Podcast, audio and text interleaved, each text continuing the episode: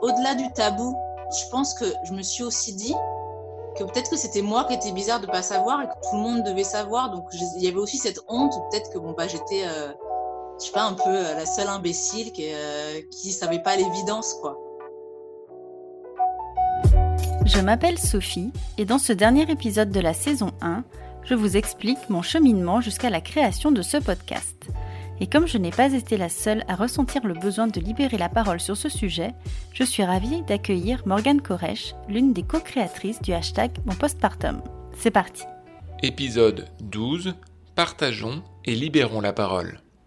12 semaines, 3 mois, un trimestre. Ce fameux quatrième trimestre de grossesse dont on parle si peu.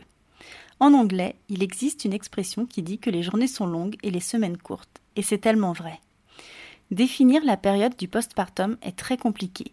Elle dépend d'énormément de critères et est liée à chaque personne, à chaque couple, à chaque famille. Je ne pense pas d'ailleurs que la fin du quatrième trimestre marque la fin du postpartum.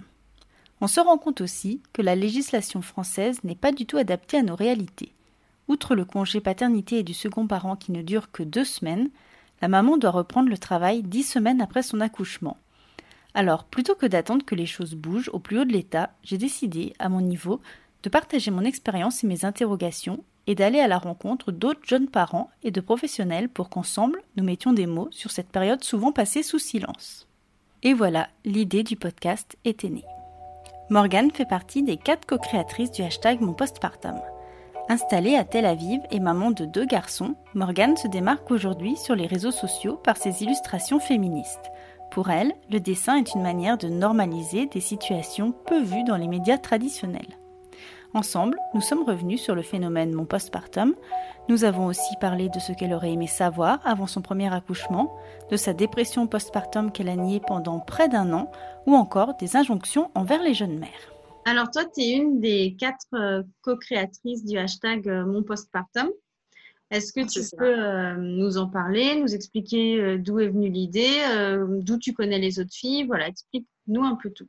Alors, il y a eu cette, cette publicité à l'époque, Frida, qui a été clairement, qui a créé le lancement, je pense, dans plein de pays. C'était, juste pour rappel, c'était une publicité qui avait été censurée aux Oscars parce qu'elle montrait une maman dans les premiers jours postpartum et voilà, on voyait qu'il y avait du sang, qu'il y avait peut-être des hémorroïdes, tout ça, donc ça avait fait un peu trop.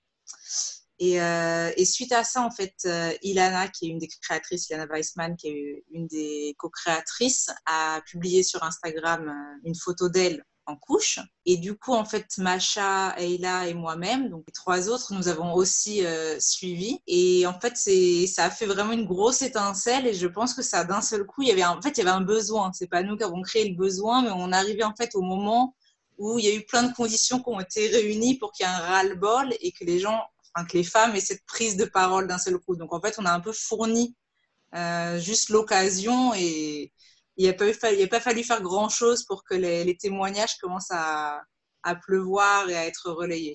Donc, euh, hmm. c'est quoi votre lien en fait à toutes les quatre? Alors, euh, je sais que moi, avec Ilana, on se connaît dans la, dans la vraie vie.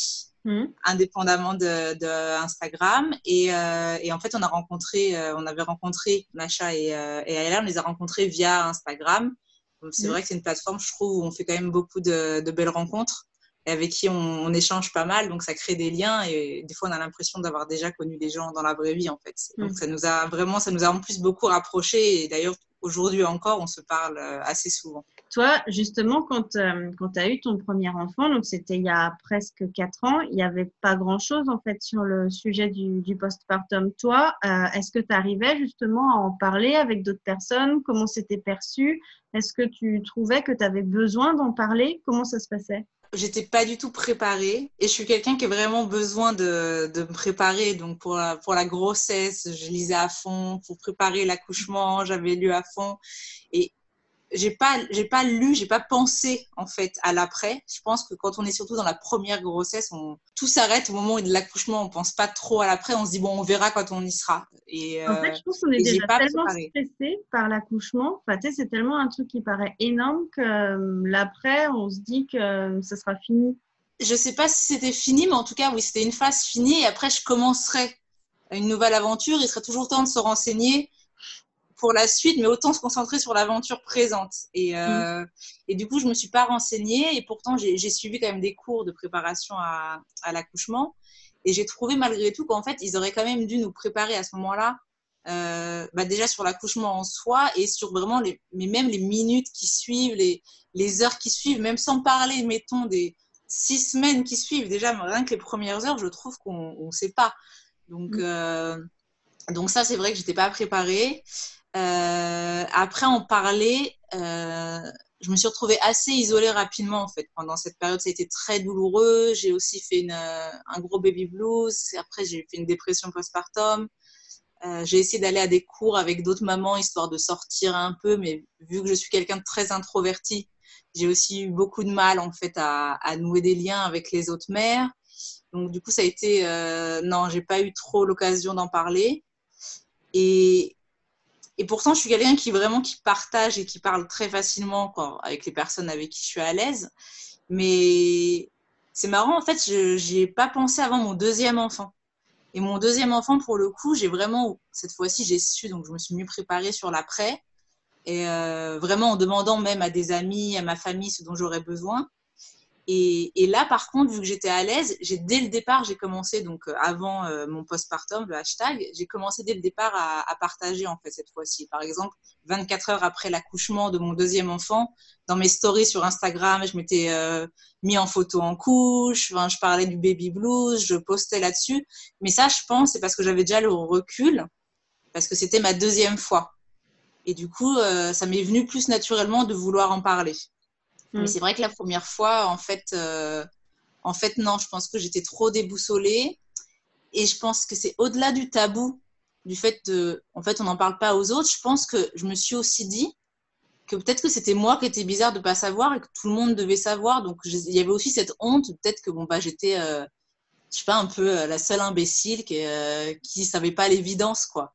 Donc, je mm. pense que c'est un peu tout mélangé qui fait qu'on n'en parle pas. Et puis, quand on sort un peu la tête enfin de, de l'eau, c'est déjà, ça fait déjà il y a tellement longtemps les saignements, c'est quelques mois plus tard, donc je me, c'est pas quelque chose auquel je pensais. Parce que malgré tout, le, le quotidien d'élever un bébé, il reste prenant et on, on se rappelle même pas de ce qui s'est passé il y a trois mois. Enfin, en tout cas, mm. on sait pas dans nos têtes ni dans nos pensées à ce moment-là. Donc, du coup, euh, je pense que tout ça s'est mélangé, ouais. Ça, c'est quoi vraiment que tu aurais eu besoin de savoir? Alors, des choses tout bêtes, mais euh, Déjà rien que les préparations à l'allaitement. Moi, j'étais vraiment dans cette optique que euh, un sein, un bébé, euh, pouf, euh, ça s'emboîte et ça fonctionne tout seul, alors que pas du tout. Et puis j'ai eu des grosses difficultés en plus avec l'allaitement. Je savais pas quand, ni quoi, ni, ni comment. Et quand j'ai réfléchi, pareil, c'est en fait je me suis préparée à accoucher alors que c'est censé être naturel entre guillemets enfin le corps euh, mm. et pourquoi on se prépare pas à l'allaitement alors que c'est tout aussi naturel? Enfin c'est euh, c'est vraiment ça on se bloque à l'accouchement. Donc il y a eu l'allaitement les saignements les saignements j'avais euh, compris que ce serait un peu comme des règles. J'aurais un peu de sang pendant deux trois jours alors que j'ai eu six semaines j'avais l'impression que c'était une hémorragie les caillots je comprenais pas ce qui se passait. Je crois que ça a été les deux trucs les plus vraiment les plus difficiles euh, bon, après, la fatigue, pour le coup, ça, je pense qu'on en entend tous parler, même si tant qu'on ne le vit pas, on ne peut pas imaginer combien, mais ça, c'est. Ça, au moins, on ne peut pas dire qu'on ne savait pas par, rapport à la fatigue. Au niveau des douleurs au périnée, ça, j'ai eu aussi pas mal. Par exemple, les premières, euh, les premières nuits, les premiers jours où j'ai essayé d'allaiter, j'avais ma, ma, ma, chaise, mon fauteuil à bascule que j'avais un peu fantasmé. J'ai essayé de me caler là-dedans pour, euh, pour allaiter. Alors bon, déjà, l'allaitement n'était pas très efficace. Et puis là, j'essaye, la première fois en pleine nuit, j'essaie de me relever de ce truc qui est très profond. Et alors là, je pousse et je sens une douleur sur mon périnée et je me dis, ok, c'était pas du tout une bonne idée. Je ne pensais pas que ce serait si dur de sortir de ce fauteuil. Et même pendant un mois, en marchant, en allant faire des petites balades, j'avais vraiment des douleurs. Je marchais au ralenti, alors que je pensais vraiment que mon corps, vu que l'accouchement avait été très facile et sans, sans, vraiment trop de difficultés, je pensais que je serais guérie, je remarcherais comme euh, deux, trois jours après, parce que c'est comme ça qu'on le voit un peu euh, mm. à la télé dans les films. Hein. C'est euh, Oh, Kate Middleton, j'ai mm. accouché il y a deux heures, coucou, sur le perron, comment ça va? Mm. Non, mais c'est vrai que je rigole pour le périnée, mais euh, c'est vrai que moi, c'était pareil, quoi. Et que, en fait, je me demandais même ce que c'était cette euh, douleur, quoi. Parce que du moment, je ressentais, en fait, euh, le besoin, quoi, de m'asseoir, quoi. C'était plus gérable. Mais en fait, ça, j'avais jamais eu une douleur pareille. C'est hyper particulier. Oui, bah moi j'ai cru en fait au début, j'ai pas compris que c'était mon périnée. Enfin, j'ai cru qu'il y avait quelque chose, j'ai l'impression que ça allait tomber. Quoi. J'ai l'impression vraiment que j'avais le, comme si j'avais le vagin qui était lourd et quelque chose allait tomber. Je savais pas trop ce que c'était, donc c'était ouais, c'était, c'est pas quelque chose qu'on a connu vraiment euh, avant et donc c'est ça, on comprend même pas. En fait, on comprend pas ce qui nous arrive et c'est pour ça que c'est inquiétant. Parce mm. qu'on se dit ça souge, il y a quelque chose de cassé ou enfin je. Donc je trouve que c'est quand même assez euh, source d'angoisse alors mm. déjà, on dort pas, donc on a tendance à, à, partir dans des angoisses très facilement à cause du manque de sommeil et des hormones un peu en folie après l'accouchement. Alors si en plus on angoisse pour des choses qui en fait sont courantes, mais juste parce qu'on ne sait pas, c'est euh, c'est pas la peine d'en rajouter, quoi. C'est déjà assez difficile comme ça. Parce que toi, tu dis que tu avais fait des cours de préparation à, l'accouchement, euh, mais du coup, euh, ils t'avaient pas du tout, du tout parlé de l'après. Je pense qu'ils en avaient un peu parlé, mais en fait, j'ai re-regardé mes notes juste pour vérifier. Il y avait quand même vraiment pas grand-chose. Il y avait vraiment un peu de sang. Il y avait euh, faites-vous aider si vous avez besoin pour l'allaitement. Il y aura sûrement une conseillère en lactation euh, quelque part. Mm. C'est bien parce que la mienne, j'ai réussi à l'avoir la première fois euh, quasiment 24 heures après la naissance. Donc, vu que je n'arrivais absolument pas à donner le sein et qu'à un moment, il fallait quand même que mon enfant, bah, je n'allais pas le laisser affamée pendant une journée complète. Donc, j'ai fini par devoir donner un biberon, ce qui est pas dramatique, mais sachant que c'était pas mon choix. C'est pas ton projet à la base, ouais. C'est ça. C'est ça, c'est très bien qu'il y ait eu cette solution. Heureusement que ça existe et que j'ai pu comme ça le, nourrir, mon enfant. Mais c'est dommage qu'en fait, on n'ait pas respecté euh, mon choix et qu'on m'ait promis euh, une aide, alors qu'en fait, euh, bah, il n'y a, rien eu. je me suis même fait engueulée en fait par la par la en lactation qui est venue donc après 24 euh, heures parce qu'avec mon mari on n'arrêtait pas de retourner à la réception et de demander quand est-ce qu'on peut voir quelqu'un quand est-ce que quelqu'un peut venir nous voir et, et personne venait donc on, on s'est limite un peu fait engueuler et taper sur les doigts parce qu'on l'avait harcelé mmh. donc euh, donc pas une expérience mettons euh, mettons magnifique Mm. Mais à part ça, non, on m'avait quand même pas parlé de grand chose. On m'avait dit qu'il faudra se reposer. C'est mieux si vous essayez quand même de rester un peu au lit avec votre enfant et de vous reposer. Mais à part, euh, à part me parler de repos, de quelques saignements, c'est et de prendre soin de moi, c'est tout ce qu'on m'a dit en fait. À Tel Aviv, c'est pareil. Tu as euh, la visite euh, d'une sage-femme à la maison. Comment ça se passe? Non, pas du tout. On est vraiment lâché dans la, dans la nature. La seule fois, en fait, on nous demande comment ça va, c'est euh, quand on a les, les, premiers vaccins. Donc, c'est pas, c'est pas tout de suite, quoi. Enfin, à part ceux de l'hôpital, mais c'est, euh, donc, du coup, y a, on nous demande en même temps, alors, est-ce que vous, ça va? Comment vous vous sentez? Euh, au niveau du moral, on a un petit questionnaire pour un peu évaluer si on est triste plus que d'habitude ou pas. Mais, euh, mais sinon, on n'a rien du tout. Justement, à ce moment-là, tu arrivais à, à, te dire euh, que tu te sentais pas bien et que c'était peut-être pas, euh, pas juste du baby blues ou pas? Avec mon premier enfant, pas du tout. J'ai pensé que c'était du baby blues, ça par contre, oui. Et c'est là, en fait, c'est marrant quand, quand tu me demandais au début si on n'en parle pas, c'est qu'une de mes meilleures amies est, pédiatre. Donc elle habite, elle habite sur, euh, sur Paris, enfin en région parisienne, mais elle était, euh, elle est venue au début pour me rendre visite et après elle était vraiment très très présente euh, par téléphone. Donc j'ai passé, je crois, tous les jours une heure au téléphone avec elle. Et, ça, déjà, donc elle me rassurait pas mal. Ah non, ça c'était vraiment, c'est, ça a été une grande chance et vraiment je Vraiment, je suis très chanceuse à, ce niveau-là. Mais, malgré tout, en fait, j'étais concentrée sur le bébé et j'ai pas du tout pensé à parler de moi. Et, même quand elle a su, il n'y a pas si longtemps que ça, en fait, que j'avais eu une dépression postpartum après ma première, mon premier accouchement, elle a quand même été très surprise parce qu'elle me connaît, elle sait qu'en général, je parle facilement, même quand ça va pas. Et, mais là, j'ai vraiment pensé que, que c'était moi qui n'étais pas normal. J'ai pas pensé que c'était quelque chose. Euh, j'ai pensé que c'était juste moi. Vraiment, j'ai pensé que c'était juste moi et que c'était un peu honteux et, euh, et qu'en fait, je savais pas que c'était possible, mais j'ai l'impression que j'ai eu un syndrome de l'imposteur de, de, maman, quoi. En fait, on me dit que je suis maman, mais en fait, euh, ben non, quoi. Je, je gère pas du tout, je suis trop nulle, euh, donc je peux pas le dire, quoi. Parce que quoi, qu'est-ce qu'on va faire? On va me le reprendre? Enfin, je, c'est mm. pas, c'est pas si facile d'en parler, même de le penser, je pense, de, de formuler, même dans sa tête, l'idée que euh, quelque chose ne va pas, qu'on a peut-être besoin d'aide, Et moi, je suis une thérapie depuis 5 ans. J'avais commencé, en fait, avant, quand j'ai eu ce projet d'avoir un enfant, parce que j'avais des petites choses aussi à régler. Je, voulais être sûre d'être un peu. Euh, d'être bien. Prête psychologiquement avant de, avant de devenir moi-même euh, mère. Et malgré tout, je pense qu'elle a peut-être dû sentir, parce qu'elle elle a essayé des fois d'aborder un peu le sujet, mais en fait, elle me disait, j'étais très réticente. Donc, je me rendais pas compte, mais, euh, elle me disait, tu repoussais beaucoup. Donc, elle a eu du mal un peu, elle, à, faire en sorte que j'arrive enfin à parler de ça. C'était dans une sorte de déni, en fait, peut-être? C'est ça. C'était vraiment, je, je, me suis, je me suis avouée euh, des années plus tard, je me suis même, euh, j'ai osé m'avouer que j'avais eu des, des, pensées vraiment de faire du mal à un moment à, mon bébé. Donc, euh, en fait, je l'ai pensé et très vite, je l'ai enfoui quelque part dans ma tête et mm. c'est tout. J'ai plus repensé et ça m'est revenu après avec mon deuxième enfant parce que là, j'ai eu de l'anxiété postpartum. Et ça ne s'est pas développé en, dépression. J'ai vraiment des sortes de crises d'angoisse qui m'arrivaient, des fois où je me mettais vraiment à, pouvoir respirer, avoir la.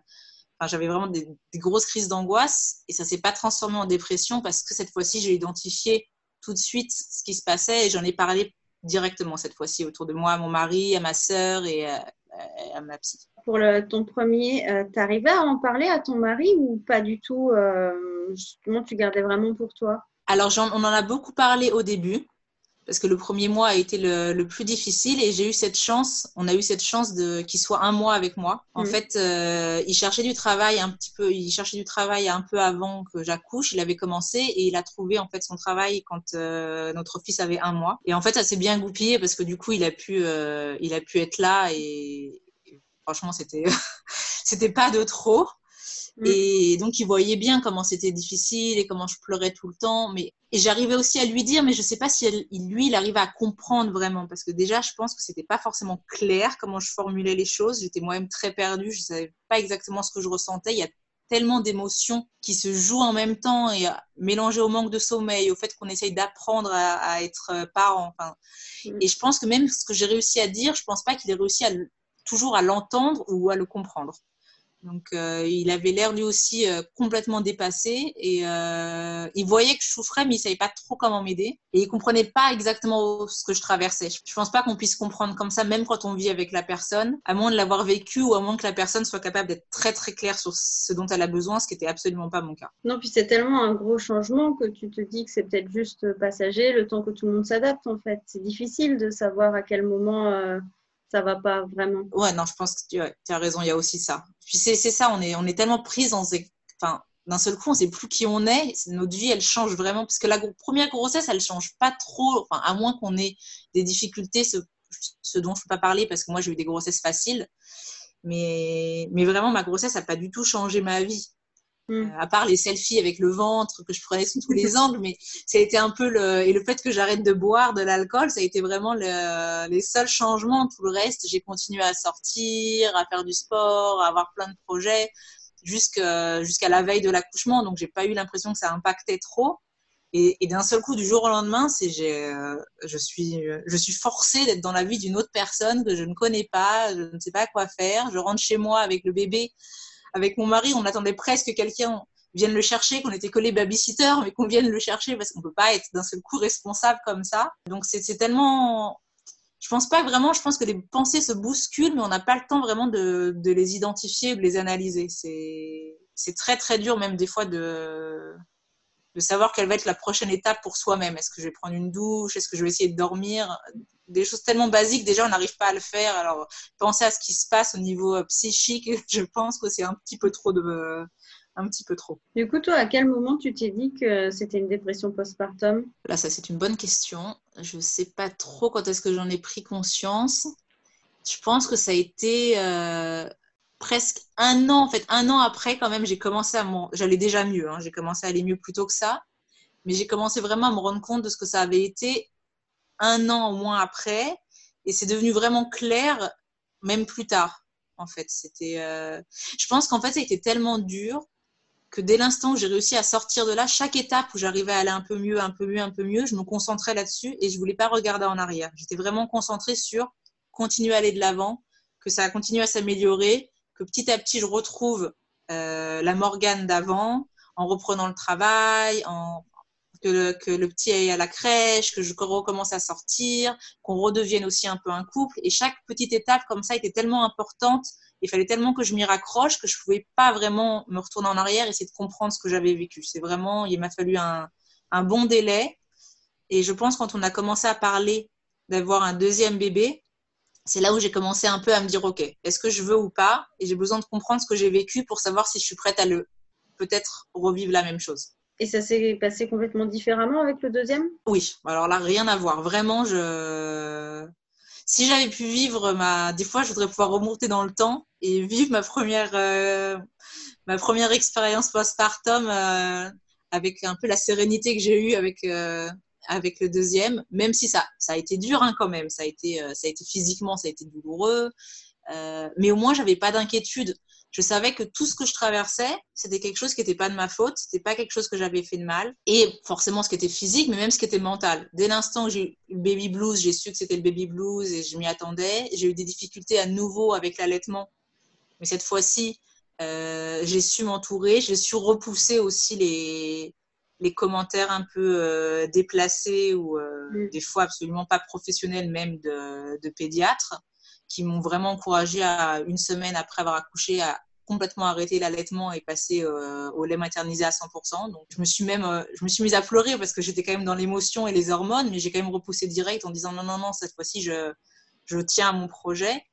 Donc, même quand ça a été dur, même quand j'ai eu des petites crises d'angoisse, quand ça a continué même deux, trois mois après, j'ai su c'était quelque chose qui était, je sais pas si normal, mais en tout cas qui était courant, qui n'était pas, pas de ma faute et j'ai su en parler et demander de l'aide quand j'avais besoin. Donc, ça m'a pas affecté, en fait. Euh, je me suis pas remise moi en question en tant que personne et en tant que mère. C'est incroyable à quel point le fait de savoir qu'on n'est pas la seule et que c'est quelque chose qui peut arriver, comment ça facilite le fait de demander de l'aide parce qu'il n'y a pas de honte et il n'y a pas de culpabilité, en fait, à le, à le ressentir ou à le vivre. Et ça change vraiment beaucoup de choses. Toi, aujourd'hui, du coup, plus, tu t'es plus spécialisée dans les illustrations euh, sur la maternité et euh, globalement sur le féminisme, en fait. Est-ce que c'est quelque chose qui t'est venu justement euh, avec la naissance de tes, de tes deux petits garçons? Euh, Alors, les dessins, oui. Euh, le féminisme, non. Mais même si j'ai toujours, toujours été assez féministe, mais j'ai jamais su vraiment quoi en faire à part comme je dis, entre guillemets, convertir, parce que j'en parle quand même beaucoup de choses autour de moi et je vois dans mes collègues ou dans mes amis, à force que je parle, je vois quand même que ça change un peu leur manière de penser. Donc, c'est quand même quelque chose. Mais à part ça, c'est vrai que j'avais jamais fait grand chose de, mes idées. Et puis, de manière un peu, euh, on va dire, égoïste et privilégiée, je m'étais jamais sentie vraiment, enfin, je voyais bien que dans ma vie de tous les jours, je me disais, bon, ben, moi, je, c'est vrai que c'est dommage pour les femmes en général, mais moi, en tant qu'individu, je me sens pas forcément atteinte par ça. Et, euh, et vraiment, euh, en devenant mère, d'un seul coup, je me suis pris des injonctions euh, à mon genre, mais vraiment très fortes sur parce que je suis mère, je dois faire ça comme ça. Parce que maintenant, j'ai un enfant, je peux plus faire ça. Je dois absolument être. Et, et je comprenais pas d'un coup pourquoi tout était ramené au fait que je sois une femme ou que je sois une mère d'un seul coup. Enfin, parce que tu as des, des, exemples? Alors, un truc bête, mais par exemple, à mon travail, à un moment, j'ai voulu. Euh, moi, par exemple, j'ai pas aimé faire à manger. J'aime pas faire des, des, compotes, les machins moi-même. C'est pas, c'est pas quelque chose qui me, qui me plaît. Euh, j'ai essayé un peu, mais en fait, euh, ça me prenait tellement de temps. Et comme j'ai dit, moi, je préfère. J'ai dit à mon mari, parce que je lui ai dit, tu veux les faire, toi? Il m'a dit non. J'ai dit, bon, bah voilà, moi non plus. Moi, je préfère le, le week-end, je préfère passer du temps avec mon enfant que je vois pas en semaine parce qu'il à la crèche. Je préfère être avec lui que être dans la cuisine à lui préparer à manger, mais que je ne le vois pas. Donc c'était euh, c'était mon, choix moi parce que c'était comme ça que ça se présentait euh, chez nous. Et du coup j'avais fait livrer donc à mon travail parce que c'était plus simple, j'avais fait livrer tout un tas de compotes, de purées, de et là mes collègues qui regardent ce que c'est, forcément des collègues hommes hein, surtout, mmh, mmh, mais aussi quelques collègues euh, femmes et qui me disent ah ouais non c'est bien pour dépanner, mais j'espère quand même que tu lui fais à manger toi-même.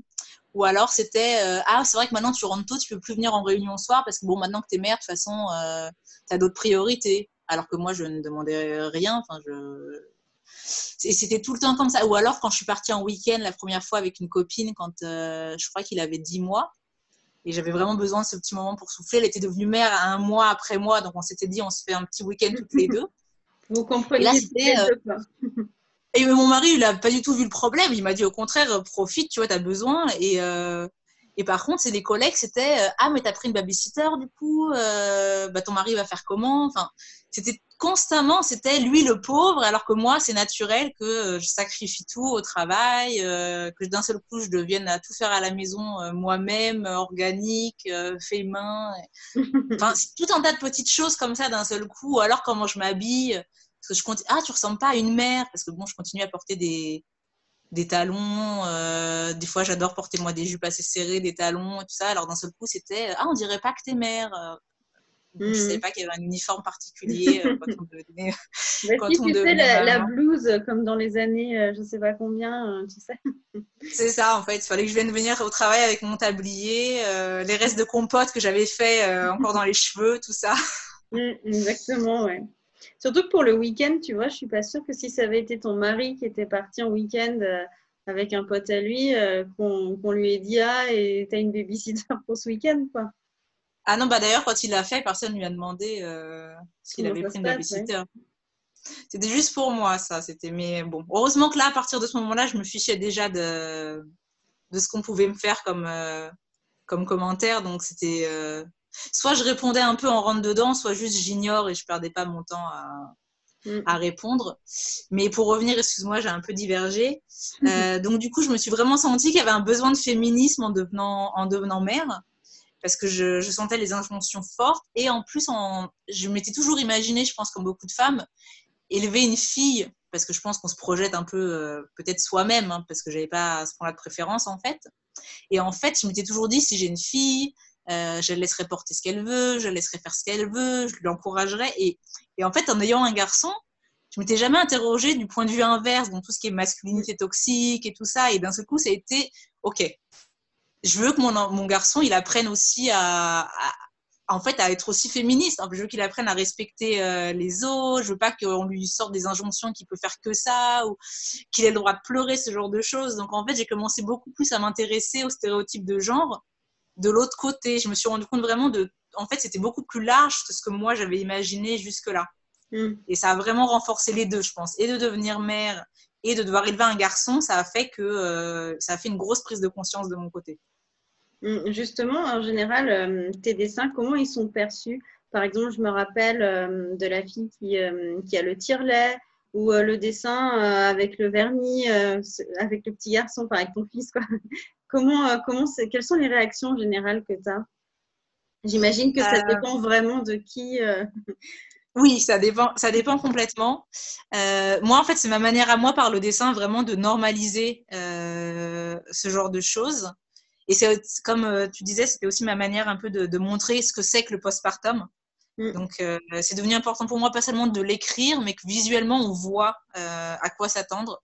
Alors, je sais que dans certains domaines, des fois, les photos, c'est ça parle plus, et il y a des fois où c'est plus dur à voir, ça peut être plus violent. Et je trouve que le dessin, ça permet des fois une approche euh, qui peut être réel. Je veux dire, mes dessins, ils montrent la réalité, comme tu dis, ils montrent le tirelet, il y a une maman avec sa couche, euh, j'ai montré des vergetures euh, sur un ventre avec une femme enceinte. Mais, mais je trouve qu'en fait, ça fait un peu moins peur des fois. Même si je montre la réalité, ça l'adoucit suffisamment pour qu'on mm. puisse la voir. Et, et que le message passe quand même. Et le message passe quand même. Et, et, et, je dois dire qu'en tout cas sur Instagram, par exemple, euh, c'est hyper bienveillant l'accueil.